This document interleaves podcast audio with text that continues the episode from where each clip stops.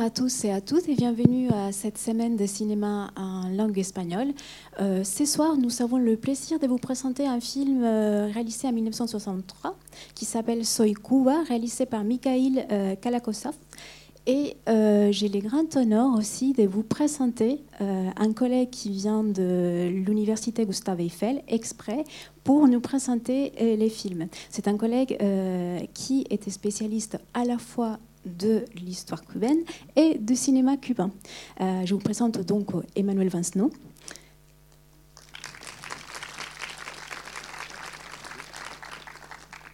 Alors peut-être avant d'écouter la présentation qui a préparé Emmanuel, juste vous dire que euh, cette euh, projection est faite en collaboration avec le cinéma Les 4-5 coups, l'Université d'Angers et Alliance Europa. Donc je remercie euh, donc les personnes qui ont fait possible cette projection et surtout qui ont fait possible que Emmanuel soit avec nous ce soir.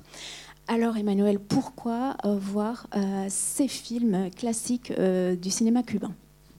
Euh, bah, alors d'abord, bon, bonsoir à tous et merci à Andrea et au cinéma Les 400 coups pour, euh, pour euh, l'invitation. Je suis très heureux de venir présenter ce film. Alors pour répondre directement à ta question, pourquoi le voir? Bah, Parce que c'est un très grand film et c'est un très beau film, alors qui n'est pas exempt de, de défauts ou de petits points qui pourront faire euh, tiquer les uns ou les autres, mais dans l'ensemble, je crois que vous allez tous être emportés par euh, des images euh, absolument sublimes. Je crois que c'est le, le point sur lequel tout le monde peut s'accorder. Donc voilà, c'est un très beau film. Ah, D'accord.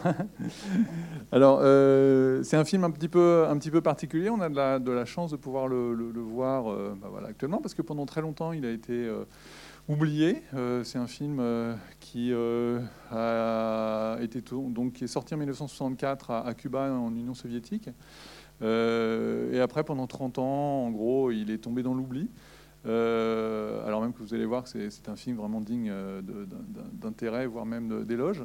Il a été redécouvert, alors curieusement aux États-Unis, et non pas à Cuba ou en, Russie, hein, comme on a appelé l'Union soviétique à partir de 1991. Et euh, c'est Francis Ford Coppola et euh, Scorsese en particulier qui l'ont redécouvert euh, dans des tiroirs et qui ont, sont tombés euh, en admiration de- de- devant ce qu'ils ont vu et qui ont décidé de lui donner une nouvelle vie euh, commerciale, une vie qu'il n'avait pas eue à l'époque de, sa sortie en 1964. Et depuis, voilà, il a eu euh, euh, bah, les honneurs d'une restauration, d'une sortie en DVD, et à présent bénéficier de, projections dans, les meilleures conditions avec de, très très belles euh, copies. Alors c'est un film euh, euh, qui s'inscrit vraiment dans un contexte très particulier. On peut en profiter sans, rien connaître de l'histoire de, Cuba, ni des relations entre Cuba et l'Union soviétique, simplement en, admirant les paysages, en se laissant porter par, l'histoire, en, étant époustouflé par le travail sur la photo. Euh, mais néanmoins, c'est un, un petit peu mieux quand même d'avoir quelques éléments de, de contextualisation pour, mieux en profiter. Euh, c'est un film euh, qui euh, est tourné juste après, euh, en tout cas dans, la foulée de la révolution cubaine hein, qui a lieu euh, en 1959. Et très rapidement, euh, comme vous le savez sans doute, la révolution cubaine se rapproche de, l'Union soviétique. Et pour sceller finalement ce rapprochement, cette amitié entre deux pays qui étaient très éloignés l'un de l'autre jusqu'alors, le gouvernement soviétique décide de financer une super production qui va être à la gloire de la révolution. Euh, dans l'esprit finalement des grands films euh, soviétiques qui ont été tournés dans les années 20 euh, sur la révolution d'octobre. Et bien entendu, à Cuba, le projet est accepté avec, enthousiasme. Et c'est un projet qui va se dérouler sur plusieurs années. Il est lancé en 1961. Euh, L'écriture du scénario aura lieu au cours de l'année 1962 et le tournage va se dérouler entre euh, 1963 et le début de 1964. Euh, alors il faut savoir que c'est un tournage euh, euh, absolument gigantesque. Euh, le temps de tournage, euh, je ne parle pas du temps d'écriture ni du temps de repérage, le temps de tournage a été estimé à 14 mois, hein, ce qui est euh, colossal, hein, sachant que hab- habituellement un film standard euh, se tourne à peu près entre Donc là, c'est un, film qui a bénéficié de moyens absolument gigantesques parce que c'était un projet euh, officiel et parce que ça devait être la vitrine finalement de, l'amitié euh, franco, enfin cubano, pardon, soviétique. Euh, alors le tournage et le projet s'est déroulé sur tellement de temps que l'histoire du tournage est devenue quasiment aussi intéressante que le, film lui-même. Il y a eu un, un documentaire qui a été tourné dans les années 2000 sur, sur l'histoire de, ce tournage.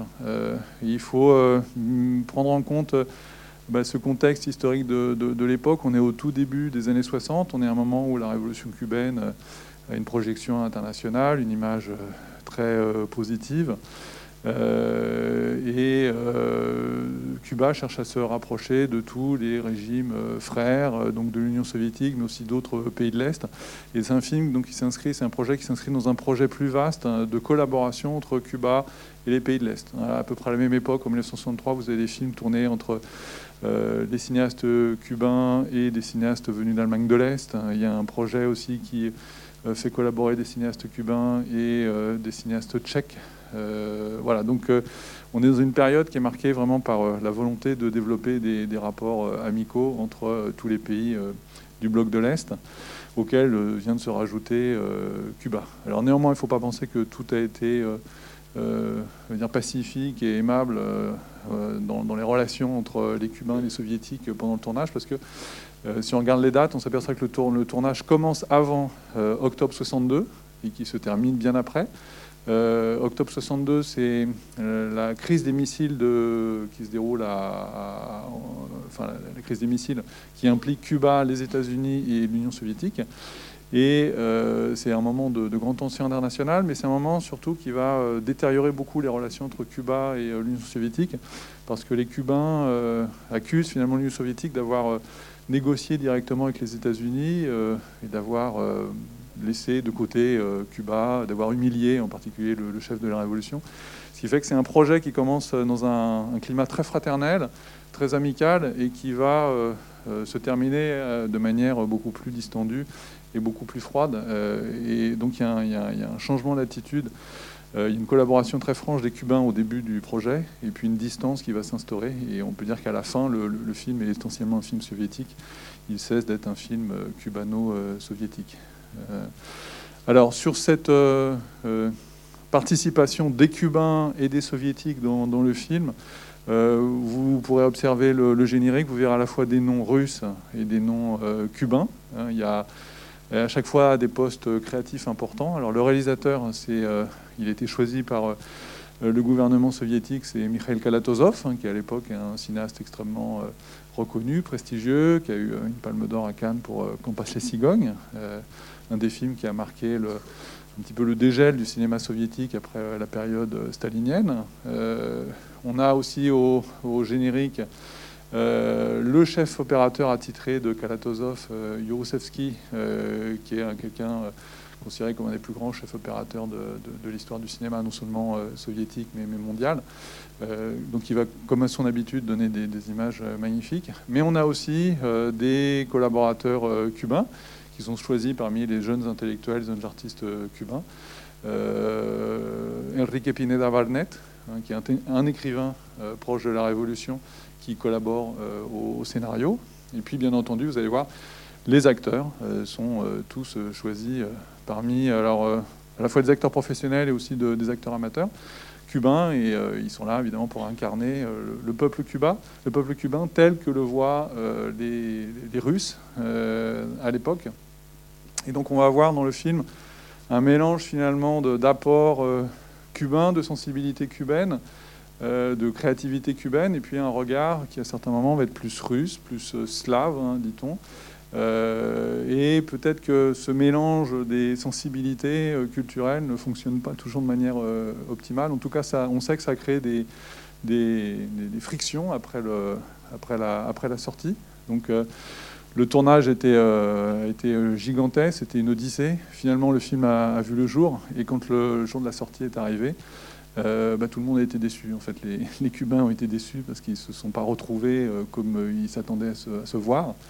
les Russes ont été déçus de voir que les Cubains étaient déçus. Et le gouvernement soviétique a été déçu de voir que le film n'était pas aussi purement communiste euh, qu'il espérait. Donc c'est un film euh, qui, euh, du fait de la rencontre voilà, des créatifs cubains et, et, soviétiques, a peut-être sans doute, et du fait de, l'histoire compliquée de, sa gestation, a sans doute dévié de son projet initial.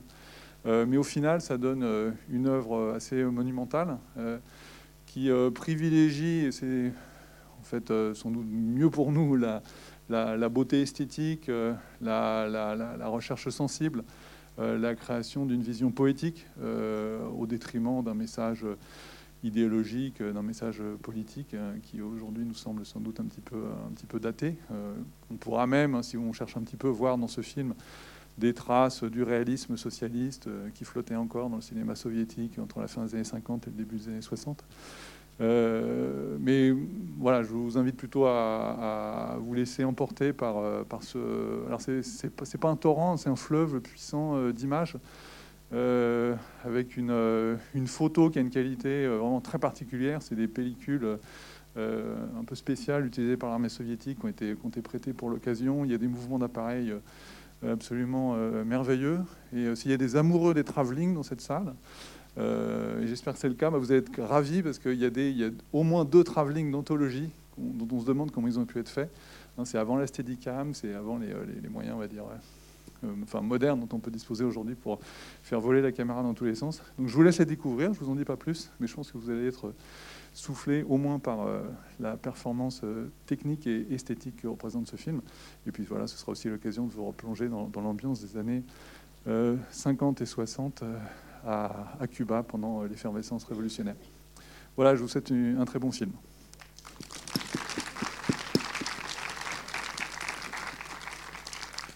Alors, avant de vous laisser pour euh, donc, voir cet excellent film, je voulais simplement ajouter que c'est, il s'agit en fait d'un classique non seulement du cinéma latino-américain, mais un classique du cinéma qui comporte une scène d'ouverture magnifique, euh, extrêmement belle, une des plans séquences les plus beaux de l'histoire du cinéma.